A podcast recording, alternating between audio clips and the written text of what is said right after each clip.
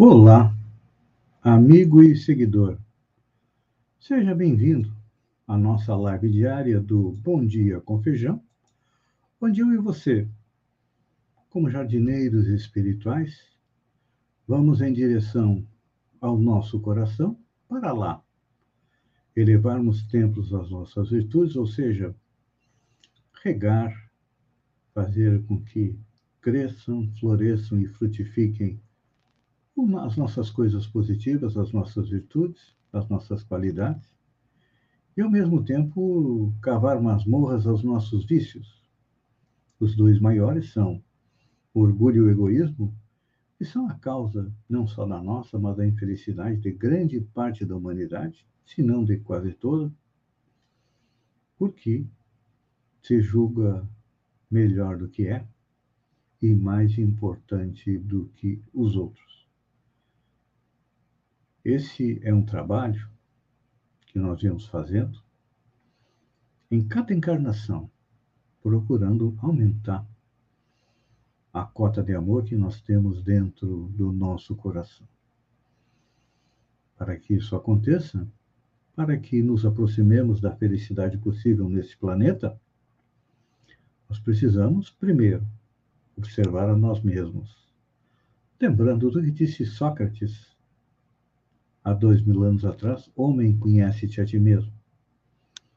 E a partir do momento que nós nos conhecemos, nós aceitamos a nossa sombra. Mas, vigilantes, com fé, que é um combustível que nos move, que nós temos reflexionado a respeito dela nos últimos dias, nós vamos nos aproximando da felicidade. Não vamos ser completamente felizes, a felicidade completa ainda não é deste mundo, mas vamos sendo menos infelizes. E é isso que importa, não é? Então, para que isso aconteça, nós precisamos de trabalhar, pois é, acordar para a vida. E nos preocupar um pouco menos é, com a vida dos outros. Estamos vivendo um momento difícil em que o coronavírus tem ceifado mil mortes por dia no nosso país.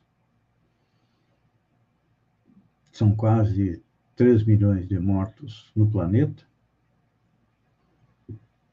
Muitos infectados. A nossa Santa Catarina está com a região oeste, com as UTIs lotadas, com pacientes sendo transferidos e a morte bate na nossa porta. E aí o que, que a gente faz? É importante a gente lembrar daquilo que Jesus disse há dois mil anos atrás: segue-me e deixa aos mortos o cuidado de enterrar seus mortos. Claro que Jesus não recomendou que nós entregássemos aos cadáveres o cuidado de enterrar os cadáveres. Até porque tem uma grande diferença entre cadáver e morto. Cadáver é o quê? É uma carne sem vida. Enquanto que o morto é alguém que se ausentou da vida corpórea, mas se encontra vivo é, na pátria espiritual. Temos medo da morte. Deus, na sua infinita bondade, nos dá o medo da morte para que possamos é, valorizar a vida. Mas valorizar no bom sentido, não simplesmente viver a vida, beber o último gole todo dia. Não. Nós precisamos viver a vida percebendo que tem coisas positivas à nossa volta, mas que também tem pessoas que perambulam como se fossem cadáveres ambulantes, porque estão sem um motivo para viver, muitas vezes acabam é, cometendo o suicídio. É. Como isso acontece? Porque Deus coloca as tentações à nossa frente para testar a nossa evolução, a nossa persistência. Então, Quando ele coloca o ouro à nossa frente, é para que a gente perceba que a finalidade da vida não é adquirir riqueza, mas utilizar a riqueza para fazer a nossa evolução e para fazer o mundo evoluir. Deus também coloca os vícios perto de nós, para quê? Para nos testar.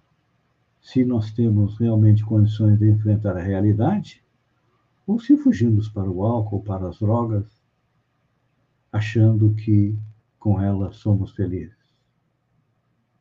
Sempre depois de que você toma um gole a mais, lá vem os problemas, dor de cabeça, tudo mais. As drogas a gente sabe que acaba viciando as pessoas e tem até estudos que mostram que a capacidade cognitiva das pessoas que usam drogas é menor do que uma pessoa normal. Então, por que fugir?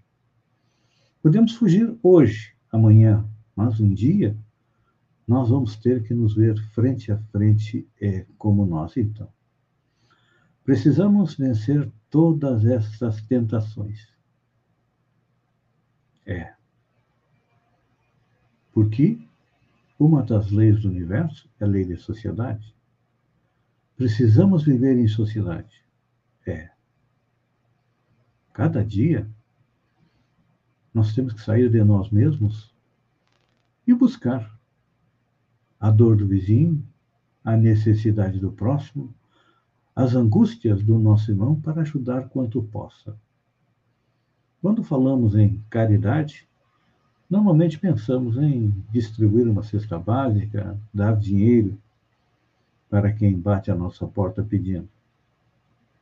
Mas a verdadeira caridade, como diz, como eu estava falando, é o quê?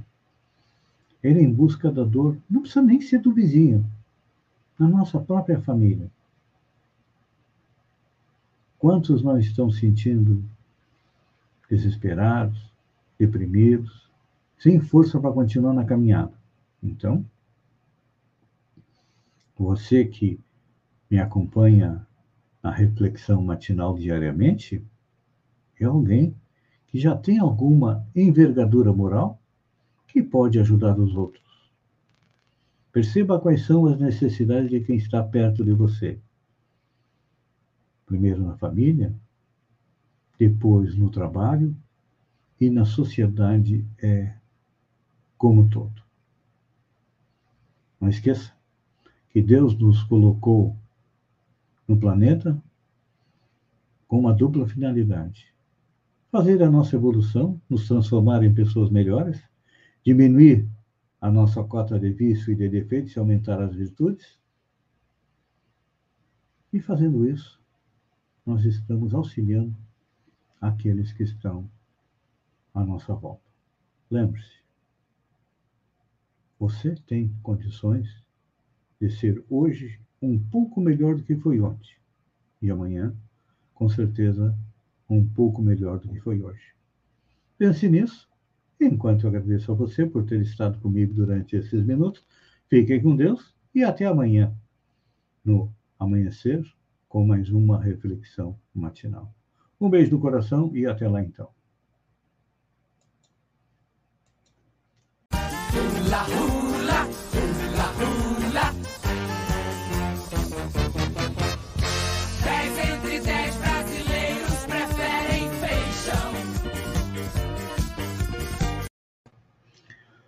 Olá, amigo e seguidor.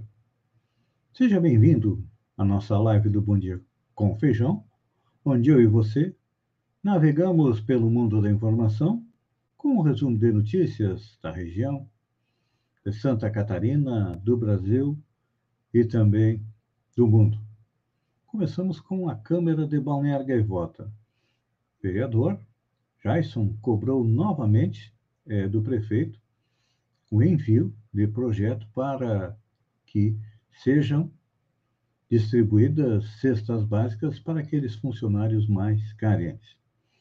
Todo ano é uma luta. Às vezes eles recebem duas, três, dependendo da boa vontade do prefeito, recebem mais. Isso deveria ser uma política de governo da prefeitura de Balneário Gaivota.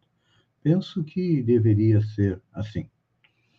Cidades de Santa Catarina terão que aumentar transparência para evitar fura-fila de vacina do coronavírus, exige Ministério Público de Santa Catarina. A partir de agora, as prefeituras deverão atualizar diariamente as informações sobre a campanha de imunização e disponibilizá-la aos moradores através do site oficial. Também será necessário oferecer nos portais um ícone específico para denúncias. Além disso, todos os dias também devem ser atualizadas internamente as listas de pessoas que receberam as doses, com dados da identificação e endereço de aplicação. A informação deve ser repassada imediatamente aos órgãos de fiscalização quando solicitada, conforme informa a Procuradora-Geral Sibeli Farias em entrevista a uma rádio. Diz ela: A gente quer que os municípios disponibilizem para todos os cidadãos informações mais precisas com relação à vacina que etapa está e quais são as datas previstas para cada grupo. Quantas pessoas já se vacinaram no município? Qual o percentual dentro de cada grupo de vacinação prevista já foi efetivado no município? Aqui, lá em Sombrio, o presidente da Câmara, o vereador Jean Albino, divulgou informações que recebeu da Prefeitura Municipal a respeito é, da vacinação. Em meio à pandemia, aulas presenciais em Santa Catarina voltam nesta quinta-feira na rede estadual. Finalmente, o ano letivo de 2021 começa na, nesta quinta-feira, dia 18, na rede estadual de ensino de Santa Catarina. Mesmo com a pandemia, as aulas podem ocorrer de forma presencial, desde que nas salas haja distanciamento de um metro e meio entre as carteiras. Os pais ou os responsáveis podem assinar um termo de responsabilidade para que o aluno tenha é, o que tem o ensino remoto. Realmente, na segunda-feira, o governo do estado divulgou uma portaria autorizando o ensino presencial desde que tenha um metro e meio entre as carteiras. Só que a gente sabe que todas as escolas de Santa Catarina, a quantidade de alunos em sala de aula não baixa de 30, fica entre 30 e 40, que é o permitido pela lei. Então, se houver um distanciamento de um metro e meio, é claro que nós teremos é, duas turmas, hein? e vai valer o ensino, o ensino semipresencial, ou seja, uma semana na escola, os alunos com uma professora, na outra semana vem o restante da turma com outra professora, e aqueles que estavam na aula estudam em casa com aquela professora, e assim nós vamos indo até que o coronavírus diminua. Acredito eu que esse ensino semipresencial deve se estender por todo o ano de 2021. E a respeito do uso de máscaras, será obrigatório para alunos a partir dos seis anos. Na entrada, será feita a medição da temperatura e, em caso de febre, mais de 37,8, a escola acionará a família para que o aluno seja reconduzido para casa e que possa buscar auxílio é, no sistema de saúde. No caso de ser detectado um aluno com temperatura acima disso, ele fica numa sala específica para não ter contato com os demais. Notícia boa. Mais doses de vacina contra a Covid devem chegar a Santa Catarina até dia 23 de fevereiro. O Ministério da Saúde pretende entregar mais doses da vacina contra a Covid-19 para o estado catarinense até terça-feira, dia 23. Ainda não há informações de qual vacina virá nem qual a quantidade. Gente, a gente não pode se enganar. O número de vacinas produzidas é pequeno, não tem vacina para todo mundo. Se Santa Catarina conseguir é, vacinar o primeiro grupo até o final do ano, vamos ter que levantar as mãos para o céu e lá vem o ministro Pazuello dizer que até o final do ano vai vacinar todo mundo, vai comprar 230 milhões de vacinas, até pode comprar. O problema é a entrega, é receber esses 230 milhões de vacinas. Estava até uh, lendo uma reportagem interessante a respeito de quando vai, é, quando serão vacinados todos os brasileiros. Estava analisando a média de Santa Catarina, que é 5 mil pessoas por dia, só no final de 2023 é, nós teremos toda a população vacinada. Prisão de Daniel Silveira, do deputado. Seis partidos pedem a cassação do deputado ao Conselho de Ética. Seis partidos apresentaram nesta quarta-feira ao Conselho de Ética da Câmara dos Deputados uma representação na qual pediram a cassação do mandato do deputado Daniel Silveira por quebra de decoro parlamentar. O documento é assinado pelo PT, PSB, PDT, PCdoB, PSOL e Rede. Suspenso desde o início da pandemia, o Conselho deve ser reativado para analisar a situação do deputado.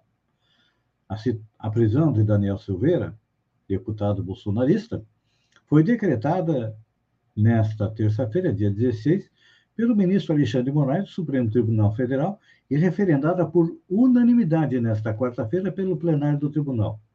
Também nesta quarta, a Procuradoria-Geral da República denunciou Silveira e o plenário da Câmara deve analisar a prisão nesta quinta-feira.